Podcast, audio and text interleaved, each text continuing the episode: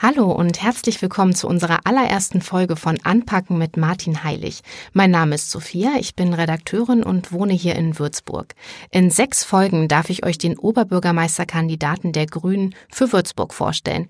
Das ist dieser Martin Heilig und ich freue mich, dass wir heute zusammensitzen, um uns über das Thema soziale Teilhabe zu unterhalten. Das klingt jetzt erstmal ein bisschen sperrig und ich bin auch ehrlich, ich hatte doch ein bisschen Sorge, dass mich dieses Thema irgendwie nicht so richtig reizen könnte bei der Vorbereitung und ich habe mich dann aber trotzdem äh, tapfer hingesetzt und habe den Abschnitt im Wahlprogramm der Grünen für die Kommunalwahl am 15. März 2020 gelesen und es war echt ziemlich spannend, Martin, muss ich sagen. Und ich freue mich, dass du dir heute Zeit nimmst und mir meine Fragen zu dem Thema beantworten wirst. Aber hallo erstmal, schön, dass du hier bist. Hallo Sophia, schön, dass du hier bist und schön, dass wir äh, zusammen diesen Podcast aufnehmen. Das soziale Teilhabe klingt vielleicht etwas abstrakt, aber ist genau das, was, was uns alle eigentlich täglich, täglich berührt, täglich bewegt und äh, ich freue mich schon auf die Fragen. Ja, sei gespannt, was ich mir überlegt habe, was ich dich fragen werde. Aber wir fangen erstmal äh, ganz einfach an. Ich habe mir A- oder B-Fragen überlegt, wo du einfach ganz spontan antworten musst. Und ähm, dass wir einfach über dich auch was als Menschen erfahren und nicht nur über das politische Programm der Grünen für Würzburg. Also, herzhaft oder süß? Süß, eindeutig. Fränkisch oder italienisch? Das ist schwierig natürlich, ja. Also Italienisch ist schon sehr, sehr lecker, aber gutes fränkisches Essen, das geht doch über, über alles. Rucksack oder Koffer? Rucksack. Ja, also gern, gern wandern unterwegs. Ähm, ja, gern Rucksack. Okay, kriegst also alles rein in den Rucksack immer und ich finde das. Ja, manchmal ist man schon auch mal mit dem Koffer unterwegs, aber so vom, vom Typen her, wie, wie, man, wie man reist, wenn man reist, äh, ne, ein bisschen locker, nicht, nicht zu steif und mit Rucksack. Mit, mit Rucksack lieber. Okay, dann würde ich sagen, fangen wir doch direkt mal mit unserem Thema an. Soziale Teilhabe ist ja auch das Thema für das erste Zukunftsforum. Da erzähle ich später noch was dazu, damit ihr den Termin auf gar keinen Fall verpasst. Im Wahlprogramm steht, ich zitiere, wir Grünen stehen für ein positives und achtsames soziales Klima in unserer Stadt. Da habe ich mich direkt gefragt, ist das denn bisher nicht so in Würzburg? Na gut, also allgemein ist es so, gesellschaftlich ähm, haben wir schon ein Klima, das, das ein bisschen rauer wird aus meiner Empfindung. Ähm, wir hatten ja jetzt zuletzt auch äh, mehrere, mehrere große, große Studien dazu, wie sich Menschen in, in Deutschland insgesamt fühlen. Ähm, viele äh, fühlen sich, also über über 50 Prozent fühlen sich als äh, Bürger, Bürgerin zweiter Klasse zum Beispiel. Das sind so ganz, ganz starke Indizien dafür, dass wir, dass wir ein soziales Problem auch haben. Ja? Ähm, ich habe ich hab das Thema mal mit meinen, ich bin ja noch, noch Lehrer, äh, unterrichte unter anderem auch Soziologie und ähm, habe das mit meinen Schülern mal besprochen, wie sie sich da einschätzen. Und da waren auch viele dabei, die gesagt haben, wir fühlen uns als, als Bürger zweiter Klasse. Warum? Also ich und, und genau das war dann auch meine Frage, weil ich wirklich ein bisschen schockiert war. Ähm, und und ähm, ein Grund dafür war bei manchen, dass sie das Gefühl haben, na, die einen fliegen irgendwie dreimal im Jahr in Urlaub und sie müssen extra jobben, um dann irgendwie vielleicht einmal irgendwo hinfahren zu können oder mal auf ein Konzert zu gehen oder sowas. Also diese, diese soziale Spaltung, diese, diese soziale Ungleichheit, die trägt sich, überträgt sich, glaube ich, sehr, sehr stark auch auf die Bevölkerung insgesamt. Ja, und das Thema haben wir in Würzburg schon auch. Also wir nehmen die Stadt wahr als eine wohlständige, als eine, eine äh, reiche Stadt. Ja, und es ist sie ja auch. Alle, alles in allem. Also wir sind keine, äh, na, ne, wir sind, wir, wir, wir leben in der, in der ersten Welt, wir gehören zu den reichsten weltweit und so, ist gar keine Frage. Aber es gibt auch in Würzburg arme Menschen. Ja, und zwar gar nicht so wenige, gerade auch ähm, äh, alleinerziehende ältere Menschen, ähm, die oft sozusagen auch versteckt arm sind, also die dann auch nicht zum Amt gehen und, und das, was ihnen zusteht, eigentlich beantragen oder eben auch äh, auch Familien äh, sind davon sind relativ viele Kinder äh, betroffen. Ähm, bei denen ist dann schwer, äh, reicht's am Ende des Monats noch für was? Kann ich beim nächsten Ausflug äh, dabei sein? Und und das sind alles Sachen, da müssen wir als Stadtgesellschaft gemeinsam hinschauen und das überträgt sich aus meiner Sicht eben auch auf dieses Klima, wie man miteinander umgeht. War das dann auch der Grund, dass ihr das als erstes Thema ausgesucht habt für die Zukunftsforen, von denen es ja insgesamt sechs geben wird, zu unterschiedlichen Themen? Also tatsächlich schon, ja, weil ähm, also ich als Person ähm, bin jemand, der neben diesen ökologischen, diesen grünen Themen Also Verkehrswende, ähm, Klimaschutz sind für mich schon sozusagen Herzblutthemen, ähm, sind aber die sozialen Themen für mich ganz, ganz wichtig. Also es auch, kommt vielleicht auch so ein bisschen aus meiner Biografie heraus, ähm, dass, dass ich sage, okay, auch da müssen wir gemeinsam anpacken. Ähm, da gibt es in Würzburg viel zu tun. Und ich stelle das, stell das also schon fest, dass, dass ähm, zum Beispiel jetzt bei, äh, bei Haushaltsfragen im, im Stadtrat irgendwie das Soziale immer ganz zum Schluss kommt. Ja, der Zeitungsjournalist ist dann manchmal schon weg ja, und, und äh, alle sind schon ein bisschen müde und so und dann redet man über das Soziale. Und, und das soll nicht sein. Also das soll schon eine Wertschätzung haben, auch haben, eine Priorität haben. Ähm, das ist mir, mir ganz, ganz wichtig. Du bist ja auch Bezirksvorsitzender der Gewerkschaft Erziehung und Wissenschaft. Was für Erfahrungen bringst du denn da mit für die Kommunalpolitik? Also ähm, das ist natürlich sozusagen nochmal ein ganz, ganz wichtiger Aspekt für mich auch. Ähm, de, aus diesem Gewerkschaftsbereich kommt diese ganze, die, ganz, die ganzen Ideen der Arbeiterbewegung, ja, ähm, die da sozusagen eine ganz, ganz wichtige Rolle spielen. Dann habe ich natürlich als als, äh, als Vorsitzender der Gewerkschaft Erziehung und Wissenschaft in, in, äh, in, in Unterfranken bekomme ich viel mit äh, von, äh, von, von Erzieherinnen zum Beispiel, äh, an welchen Schulen, Brennpunktschulen auch ähm, drückt der Schuh, was, wo hakt's da, ähm, was, was, äh, was bereitet den Kolleginnen und Kollegen besondere Probleme und einfach das Bewusstsein eben auch dafür, dass zum Beispiel Löhne eine wichtige Rolle spielen. Ja, also wir haben ja als Stadt auch viele, viele Dinge, die wir, die wir dann tun können. Es macht natürlich einen Unterschied, ob man jetzt vielleicht vorher irgendwie Investmentbanker war oder, oder ob man eben aus einem Gewerkschaftsbereich kommt, ähm, wie man, wie man die Stadt ähm, vorwärts bringen will. Also solche Sachen wie ähm, sachgrundlose Befristung. Also das klingt auch sehr sperrig, weiß ich schon. Ja, ja aber es geht einfach schlicht und ergreifend darum, ähm, habe ich überall befristete Verträge, wo es nur geht? Ja, oder ändere ich das mal? Also da ist der, der Bewusstseinswandel, der muss bei uns kommen, allein, nicht, nicht nur aus sozialen Gründen, nicht nur, weil ich weiß, das ist eine Mutter oder ein Vater, der irgendwie die Familie auch irgendwie äh, ähm, sag mal, zuverlässig ernähren muss. Also nicht nur so wie bis zum nächsten äh, Februar und dann schauen wir, wie es weitergeht. Ja, das was viel zu häufig vorkommt. Ähm, Gerade auch bei uns als Unistadt. Ganz, ganz großes Thema. Ja, wir haben ganz, ganz viele Menschen im akademischen Mittelbau, auch in der Verwaltung, ähm, wo die noch irgendwie im letzten Jahrhundert äh, hängen geblieben sind, weil, wie gesagt, nicht nur ein soziales Thema, sondern wir müssen uns bewusst machen, es wird immer schwieriger, gutes Personal zu bekommen und zu halten. Und manche Arbeitgeber sind da, sind da noch nicht angekommen. Und die Stadt Würzburg ist auch ein großer Arbeitgeber. Also wenn ich Oberbürgermeister äh, werde, dann ist es für mich auch ein Anliegen zu sagen, okay, sowas wie, wie Befristungen, wo es nötig ist, okay. Ja, es gibt immer wieder mal, ähm, was ich, Elternzeitvertretung oder sowas, äh, geht nicht anders, ganz klare Sache. Ähm, auch, sagen wir mal, im, im kulturellen Bereich gibt's bestimmte Dinge. Du willst jetzt keine ähm, du wirst keine Baller, Ballerina, sagen wir mal, anstellen bis zu ihrem 65. Geburtstag. Das, das, das ist einfach sozusagen die, der Sache fremd, das wird nicht funktionieren. Aber allgemein, ähm, auch im, im, im kulturellen Bereich insgesamt weniger ähm, Befristungen ähm, und, und, äh, und, und gucken, dass die Menschen sozusagen sich wohlfühlen, ähm, dass man im Fortbildungsbereich mehr tut, ja, dass man die Kommunikation verbessert mit den, mit den Beschäftigten, um zu sagen, wo wollt ihr hin? Was sind eure Ziele? Wie können wir gemeinsam auch den Laden entwickeln? Das ist eine andere Frage von, wie man heute führt, aus meiner Sicht, wie man führen sollte. Und ähm, weil wir sie brauchen.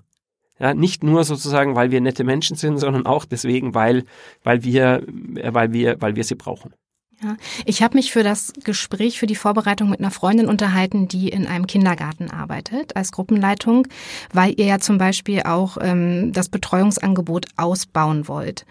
Und ähm, ich habe mich mit ihr unterhalten, wie das bei ihr so ist auf der Arbeit und die Situation. Und ähm, wir haben uns halt beide auch gefragt, wie das gehen soll, das Betreuungsangebot auszuweiten wo doch so ein großer Fachkraft, äh, Fachkräftemangel herrscht in dieser Branche. Also nicht nur in dieser Branche, aber wenn man jetzt speziell eben auf das Betreuungsangebot guckt. Eine ganz, ganz große Herausforderung natürlich, weil wir es insgesamt natürlich auch so haben, ähm, dass die Betreuung ausgeweitet werden wird. Also wir haben jetzt wieder etwas äh, geburtenstärkere Jahrgänge. Ähm, wir hatten auch ein bisschen, bisschen was an, an Zuwanderung. Da gibt's auch Kinder. Ähm, das, ist, das ist der eine Punkt. Aber der andere Punkt ist einfach, dass es dass es schon einen Rollenwandel gibt. Also ich habe ja fünf Kinder insgesamt, äh, meine drei großen Jungs, die sind 21, 19, 17 und das war schon noch irgendwie gefühlt eine andere Zeit. Also da war teilweise Kinderbetreuung, also erstens überhaupt ab drei Jahre. Früher, vorher war gar nicht dran zu denken, weil man war ja überhaupt eine Rabenmutter oder ein Rabenvater, wenn man sein Kind irgendwie vorher zu irgendeiner Betreuung gegeben hätte. Ähm, so der allgemeine, die allgemeine Wahrnehmung. Ähm, und, äh, und dann überhaupt irgendwie von nur von neun bis zwölf und dann vielleicht nochmal von 14 bis 16 Uhr. Aber man sieht schon, das ist überhaupt nicht kompatibel mit irgendeinem, irgendeinem, irgendeiner Arbeit oder einem Job oder sowas, ja. Ähm, und heute ist es eben ganz anders. Wir haben viel mehr Kinder, die auch äh, deutlich früher betreut werden, äh, was eben auch dann und auch länger von der Zeit her, ähm, was, was auch notwendig ist aus meiner Sicht. Ja, also ich, ich, ähm, ich, ich finde, es muss eine Wahlfreiheit geben keinem, keinem muss gesagt werden, du musst dein Kind irgendwie nach einem Jahr, ähm, mit einem Jahr sozusagen irgendwie äh, in, in den Kindergarten bringen ähm, äh, oder in die Kita bringen und äh, oder oder da darfst du es erst mit drei oder sowas. Das, das liegt mir völlig fremd, äh, äh, fern. Also ich bin bin ein liberaler Mensch. Ja, also das, ich finde, ich finde kulturell sind sind die Grünen auch eine liberale Partei, ganz äh, im Gegensatz zu dem, wie sie teilweise dargestellt werden. Ähm, aber diese Wahlfreiheit muss natürlich unterstützt werden. Und, und wie du, wie du es genau äh, zu Recht angesprochen hast, das ist nur nicht, nicht nur eine Frage von, von Geld, sondern es geht eben auch darum, da, dass wir Personal finden. Und da muss man aus meiner Sicht wirklich kreativ sein in den nächsten Jahren. Also, das heißt, äh, kriegen wir vielleicht Möglichkeiten hin, dass wir Wohn, Wohnraum schaffen, gerade insbesondere für Erzieherinnen und Erzieher. Ähm, äh, wie, wie, wie, wie kann man sozusagen über besondere Fortbildungen sagen, okay, wir sind besonderer, besonders attraktiver Arbeitgeber. Aber es hat natürlich auch damit zu tun, wie das Arbeitsumfeld ist. Also wie sind die Kindergärten eigentlich ausgestattet? Ja, und in gewisser Weise sind wir da schon in Konkurrenz auch äh, mit, mit Kindergärten im Landkreis oder, oder darüber hinaus. Und ähm, wie gesagt, hier muss eben genau dieser Bewusstseinswandel kommen. Ähm, Arbeitskräfte, gute Arbeitskräfte sind knapp. Das heißt, wir müssen uns als, als Arbeitgeber um sie bemühen und die Träger auch dabei unterstützen, ähm, diese, diese Bemühungen vorzutragen. Ja. Du hast gesagt, du willst eine Wahlfreiheit schaffen für Familien, dass ich mich wirklich frei entscheiden kann, soll mein Kind betreut werden oder bleibe ich noch zu Hause? Ähm, da habt ihr im Wahlprogramm stehen, dass ihr euch für 24 Stunden Kitas einsetzt.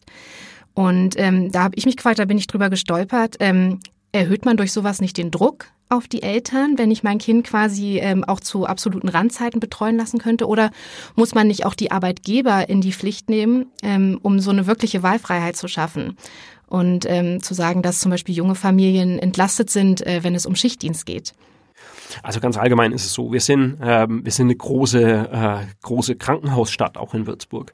Und, und es ist ja völlig klar sozusagen, dass auch in der Nacht jemand arbeiten muss, dass es da, da Unterschiede gibt und so weiter.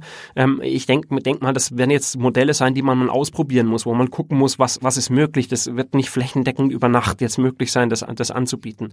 Aber ähm, wir, wir sehen es ja zum Beispiel, haben vorher darüber geredet, ähm, über, über Armut und, und diese Frage sozusagen, ähm, äh, bin ich Teil der Gesellschaft, wie, wie kann ich mich einbringen? Ähm, wir haben eben eine, eine großer, ein großer Armutsgefährdungsfaktor äh, ist es vor allem für Alleinerziehende.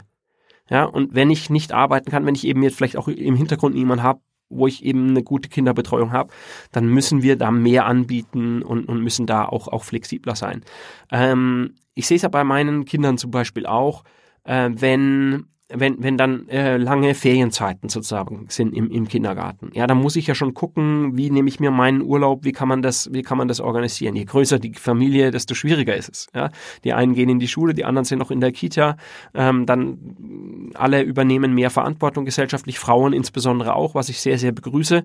Und, und da wird es ähm, schwieriger, sowas zu tun. Mir, wie gesagt, geht es nicht darum, irgendwie Druck auf Familien auszuüben, sie sollen das und das tun, ähm, Kinder müssen fremd betreut werden, sondern mir geht es einfach darum, ein Angebot zu schaffen, ein gutes Angebot im Übrigen auch. Im Übrigen auch. Also wir, wir haben ja als extra Thema auch noch Stadt für Kinder. Also wo wir das nochmal vertiefen und, und ähm, das ansprechen, weil, weil das ähm, stößt mir manchmal schon auch so ein bisschen, bisschen sauer auf, ähm, wenn es um die Frage geht, ähm, Kinderbetreuung, dass, das, dass Kinder nicht vorkommen in diesem Gespräch. Also ähm, für mich ist ganz, ganz wichtig, dass diese Betreuung nicht nur für die Mitarbeiter gut ist, nicht nur für die Eltern gut ist, sondern dass die Kinder ähm, auch davon profitieren. Ja, und da muss natürlich auch vieles, vieles dafür getan werden. Und ich glaube eben, ähm, Stichwort, ähm, Stichwort, wer fühlt sich unter Druck gesetzt oder ähm, arbeite ich gerne da überhaupt? Ähm, Suche ich mir einen Job in der Stadt Würzburg, um, um dort als äh, Kindergärtner zum Beispiel zu arbeiten? Ähm, da geht es eben auch darum, sozusagen, wie, wie ist die Atmosphäre insgesamt und da sind die Kinder natürlich äh, der wichtigste Faktor. Das hört sich natürlich gut an, aber ihr würdet dann auch schon oder würdet ihr auch äh, mit Arbeitgebern, mit den Großen in Würzburg jetzt mal in Dialog treten und schauen, was tut ihr eigentlich für Familien äh, mit jungen Kindern zum Beispiel? Wie gelingt ein Wiedereinstieg in den Beruf oder wann und zu welchen Konditionen? Ja gut, also ich meine, das, das, ist, das ist natürlich ein ganz, ganz großes Thema, weil, ähm, also auch da finde ich, das, ist sehr vernetzt zu sehen. Das ist nicht nur, also das ist kein meistens geht's ja bei Wiedereinstieg und so weiter mehr um Frauen. Ich würde mir wünschen, dass mehr Männer auch ähm, da ähm, länger und mehr Verantwortung übernehmen, wobei ich da auch einen sehr starken gesellschaftlichen Wandel sehe. Also du, du weißt ja vielleicht auch, dass ich äh, auch mal eine Zeit zu Hause war, wirklich bei meinen, bei meinen äh, Kindern, als bei den großen Jungs ähm, als die noch, als die noch klein waren, weil ich das eben auch also gerne teilen möchte, soweit das eben eben möglich ist oder wie die Wünsche da vor Ort eben auch, auch sind. Genau, also ähm, der, der Punkt ging auch sozusagen um die Frage Wiedereinstieg und, und, und so weiter. Und da sehe ich eben auch den, den Punkt, dass, dass Arbeitgeber aus Eigeninteresse sehen müssen, Wiedereinstieg, ähm, es attraktiv zu machen für Väter, für Mütter, dort zu arbeiten, ist eine Standortfrage. Also das ist keine Frage mehr von, ähm, sagen wir mal, Gedöns, wo man gesagt, ja, Frauen, Familie, äh, Gerhard Schröder hat das mal als Ministerium für Gedöns bezeichnet. Ja, das ist sowieso eine, eine seltsame Haltung, aber es ist für mich auch eine knallharte wirtschaftliche Standortfrage. Also wir werden ja auch noch über Wirtschaft 4.0 reden. Ja, wir haben da eine Umfrage gemacht bei den Unternehmen in Würzburg und wollten wissen, wo drückt der Schuh, was sind die Themen, die euch besonders interessieren. Da hat nicht eine, und wir haben viele Antworten bekommen, da hat nicht eine angegeben Steuerlast. Das interessiert die nicht besonders, scheinbar. Ja, aber die scheinbar weichen Faktoren, wie zum Beispiel äh, Kinderbetreuung äh, ähm, für unsere für unsere Mitarbeiterinnen Mitarbeiter Kinderbetreuung für die Kinder der Mitarbeiterinnen Mitarbeiter ähm, ähm, Radwege Kultur und so weiter. Ähm, wir sind ein attraktiver Standort als Wirtschaftsstandort dann wenn wir attraktiv sind für qualifizierte Mitarbeiterinnen und Mitarbeiter. Und, und das bedeutet natürlich auch, ja, ich will den, das Gespräch suchen, ich will das anstoßen, aber ich glaube, ähm, äh, Unternehmerinnen, Unternehmer, die sozusagen auf der Höhe der Zeit sind im 21. Jahrhundert, ähm, die, äh, die haben das auf, dem, auf der Agenda, die haben das auf dem Schirm und da wollen die auch kooperieren. Da sind die Türen sehr weit offen gegenüber der Stadt, der Politik, dass wir gemeinsam einen, einen Standort eben gestalten, der, der ähm, attraktiv ist, insbesondere auch für, für, für junge Frauen, ähm, für Familien insgesamt äh, natürlich auch für, für junge Männer, klar, aber ähm, ähm, da haben wir eben auch noch sehr, sehr großen Nachholbedarf. Ja, ich merke schon, wir könnten uns ewig über das Thema ähm, junge Familien in Würzburg unterhalten. Aber ich habe nachgeschaut, in Würzburg gibt es ja auch viele Ältere. Ähm, es sind rund 26.000 Menschen über 65 Jahre hier in unserer Stadt. Wie willst du denn auch die Älteren für dich gewinnen? Ganz, ganz wichtige Frage, ähm, auch insbesondere, weil ich es überhaupt nicht schätze, wenn jemand anfängt, die Jungen gegen die Alten irgendwie auszuspielen. Oder, oder es soll, es soll ein attraktiver, eine attraktive Stadt sein für alle. Ja, Würzburg ist vielfältig, Würzburg ist bunt und ähm, insbesondere für ältere Menschen, denke ich, ist die Stadt in gewisser Weise schon sehr attraktiv.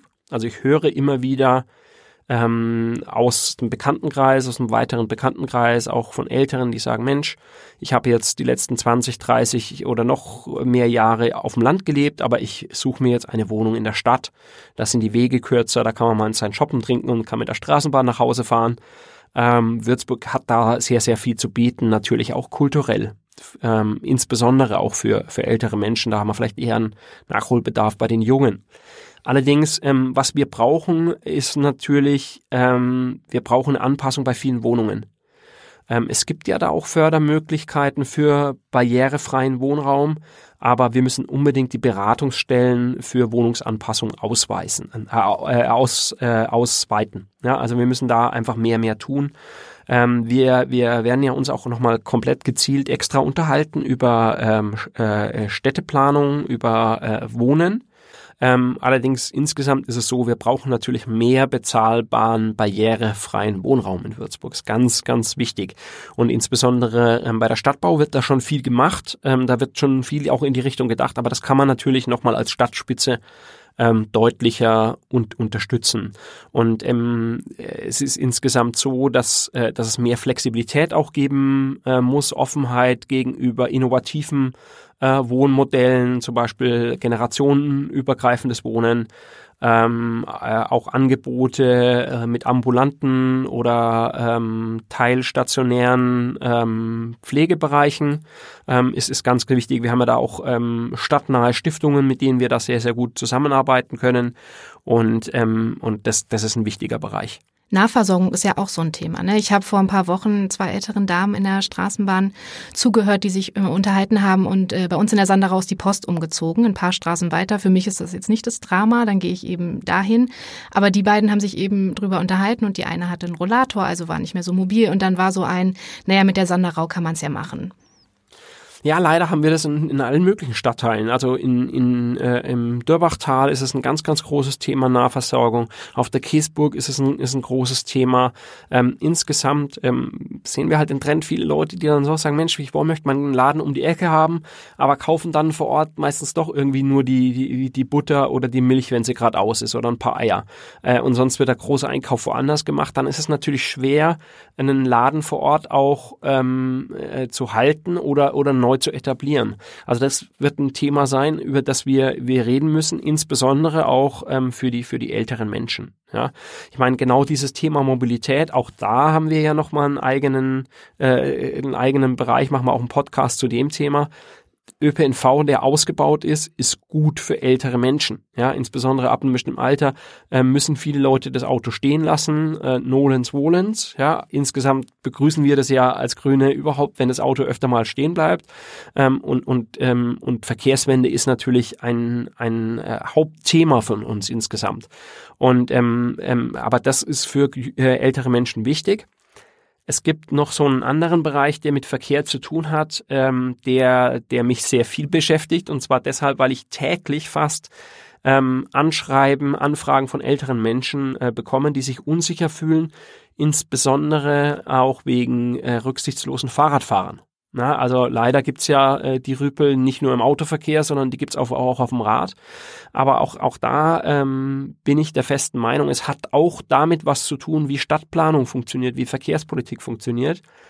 Ähm, wir möchten in Zukunft Fahrradwege haben, die breit genug, die sicher sind, die komplett abgetrennt sind von anderen Bereichen. Wenn die Radfahrer ihren eigenen Bereich haben, dann ist für Fußgänger auch klarer abgegrenzt, hier ist mein Bereich, hier kann ich laufen, hier kann ich ungestört laufen.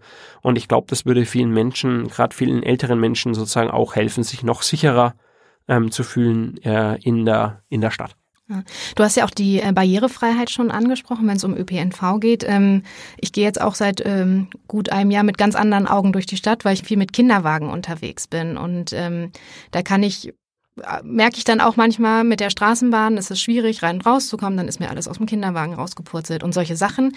Und ähm, eben Menschen mit einer Behinderung, Rollstuhlfahrer, wie das für die ist, also die sind ja auch ganz besonders auf Barrierefreiheit ähm, angewiesen. Und wie willst du denn als Oberbürgermeister wirklich eine Gleichstellung erreichen?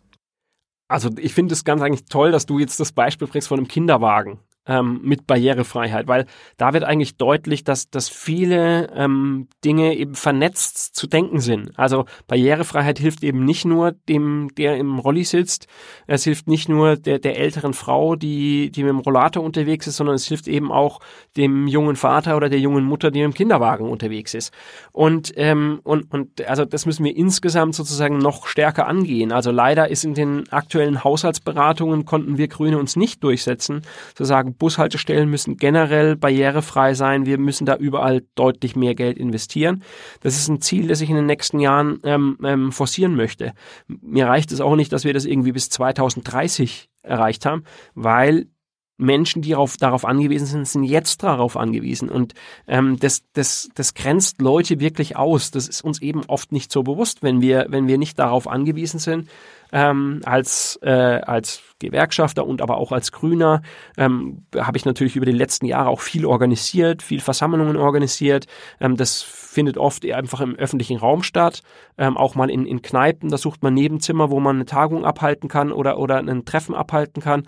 Und ähm, wir haben immer schon das Ziel, auch ähm, insbesondere als Grüne, zu sagen, das soll barrierefrei sein. Da soll dem Rolli natürlich selbstverständlich auch hinkommen. Und wenn man das dann mit diesen Augen mal sieht und du sagst, dein, deine Wahrnehmung hat sich äh, geändert, weil du jetzt mit dem Kinderwagen unterwegs bist, dann merkt man, ähm, da an allen Ecken und Enden ähm, ähm, gibt es da noch Probleme und wir müssen da einfach mehr tun. Ähm, Barrierefreiheit ist aber auch noch mehr. Also es gibt auch Menschen, die zum Beispiel sehbehindert sind. Es gibt äh, äh, hörbehinderte Menschen. Ähm, auch da sozusagen müssen wir noch mehr tun, um allen wirklich auch den Zugang zu allen Bereichen zu ermöglichen, damit die auch Teilhabe, soziale Teilhabe heißt das Thema. Das heißt, kann ich dabei sein? Ja? Und da geht es nicht nur um Alte, da geht es nicht nur um, um Familien, da geht es nicht nur um ärmere Menschen, sondern es gibt auch, äh, geht auch um Menschen, die in, in der einen oder anderen Form äh, gehandicapt sind. Und, ähm, und da muss, muss unbedingt auch ein, ein Schwerpunkt der Stadtpolitik liegen. Da spielt ja auch die Digitalisierung mit rein, ne? Also dass ich Behördengänge ähm, anders möglich mache, eben digital zugänglich und eben nicht physisch im Rathaus stehen muss mit meiner Wartenummer, um irgendeinen Antrag auszufüllen oder abzugeben. Ja, also Digitalisierung kann da kann da ganz ganz toll helfen dabei bei der bei der Sache. Wir hatten ähm, äh, jetzt hier in, in Würzburg einen großen Kongress zur Digitalisierung in der Kommune mit mit der äh, Grünen Landtagsfraktion ähm, zusammen oder von denen organisiert und ähm, das war ganz ganz inter interessant auch sozusagen was in der Verwaltung möglich ist mit Digitalisierung. Aber genau das darf eben nicht dazu führen, was oft die Befürchtung ist, dass Menschen ähm, sich jetzt vielleicht noch mehr abgehängt fühlen. Also gibt ja gerade Ältere. Ich denke so an meine Mutter, ähm, dass, dass, dass es ähm, äh, manchmal schwierig ist, oh, ich habe dir eine E-Mail geschickt, oh, jetzt kann ich die E-Mail nicht abrufen. Also, ähm, oh, du sollst jetzt ein Ticket, kannst du jetzt nur noch online kaufen, das darf nicht sein. Also, weil für viele Menschen ist das eine hohe Hürde, das, das äh, denken wir, Jüngere denken da nicht dran. Ähm, aber im Gegenteil, ähm, Digitalisierung kann eben genutzt werden, ähm, zum Beispiel, dass ich mir den Behördengang sparen kann wenn der für mich sowieso schwierig und beschwerlich ist, ähm, sondern dass ich das von zu Hause aus tun kann. Aber das heißt nicht, dass die anderen Möglichkeiten wegfallen dürfen. Also genau darum geht es um eine insgesamte Philosophie, Versuch, alle Teile der Bevölkerung mitzudenken, in deinem Handeln, in deinem, in deinem Fühlen, auch wie man, wie man etwas präsentiert, wie man etwas angeht. Und ähm, bleib im Gespräch mit den Menschen, mit allen möglichen Gruppen, um, um eben auch eine äh, Stadtpolitik zu machen, die eine Teilhabe für alle ermöglicht. Jetzt sitzen wir hier und unterhalten uns und ich sitze einem männlichen Oberbürgermeisterkandidaten gegenüber, wie es ja ganz oft der Fall ist.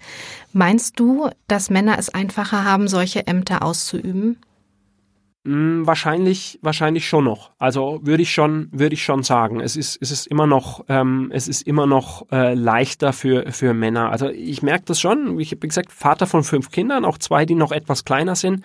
Ich werde manchmal schon darauf angesprochen, wie das kompatibel ist. Und und ähm, aber das ist eigentlich eher so eine neue Frage. Und ich finde das gut. Und ich glaube, vor, vor 10, 15 Jahren wäre es, also ich, ich denke an, an Pia Beckmann, die ja Oberbürgermeisterin in Würzburg war, die auch ähm, vier Kinder, glaube ich, ähm, ähm, hat und, und die da auch noch etwas kleiner waren zu dem Zeitpunkt, war das so, ja, kann die das überhaupt und funktioniert das und, und so weiter. War das ein ganz, ganz großes Thema. Also es wird da schon unterschieden zwischen, zwischen Männern und Frauen, weniger und weniger, Gott sei Dank.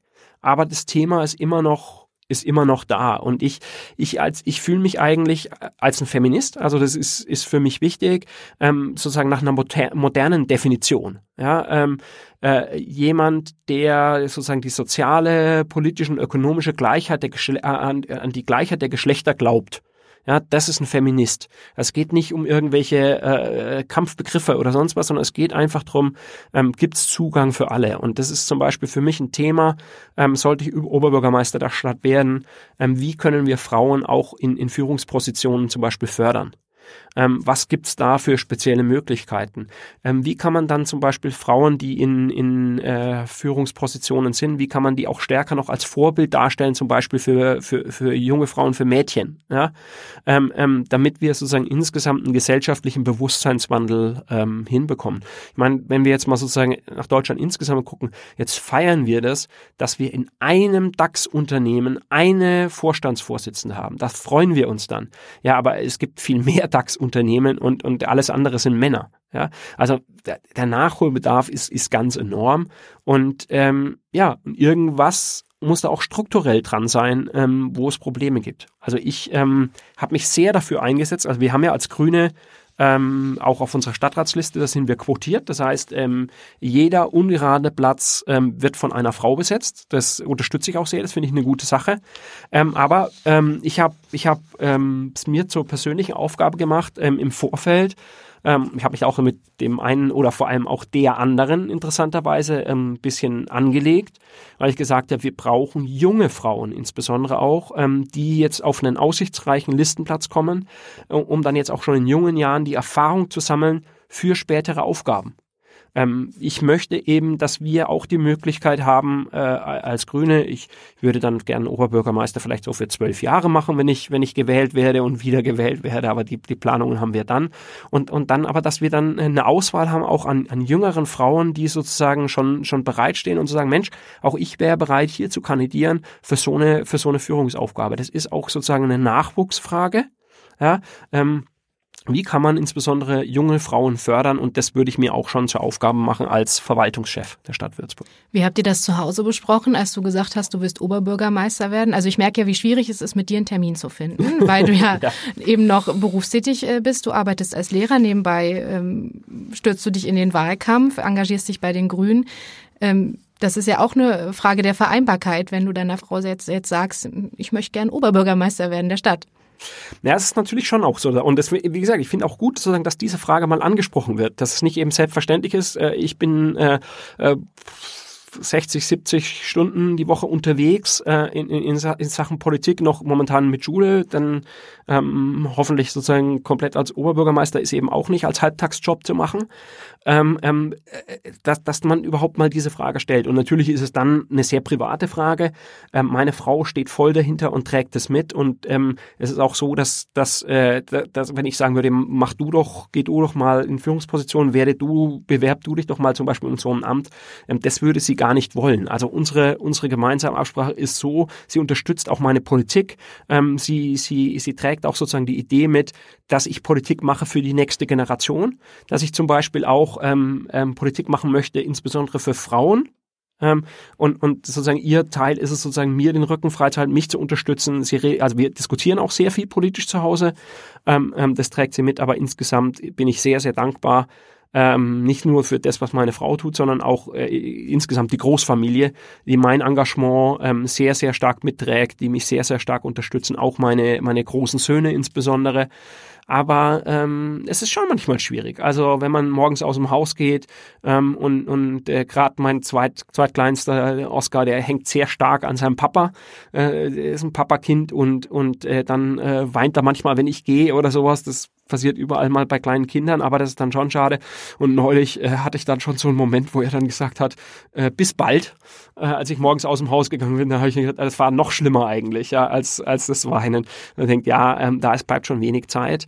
Ähm, aber ich versuche halt die Zeit, die ich habe, ähm, mit meinen Kids dann auch ganz intensiv zu nutzen, ähm, denen vorzulesen äh, und wie gesagt, mir die Zeiten auch raus, ähm, rauszuschneiden und zu sagen, hier bin ich jetzt, gar, Wahlkampf wird jetzt besonders schwer, aber ich denke mir insbesondere, ähm, falls ich Oberbürgermeister sein sollte, werde ich mir es auch rausnehmen, Zeiten zu nehmen für die Familie, ähm, auch insbesondere dahingehend, dass ich äh, ein, auch ein anderes Gesellschaftsbild möchte. Führungsaufgabe muss vereinbar sein mit Familie.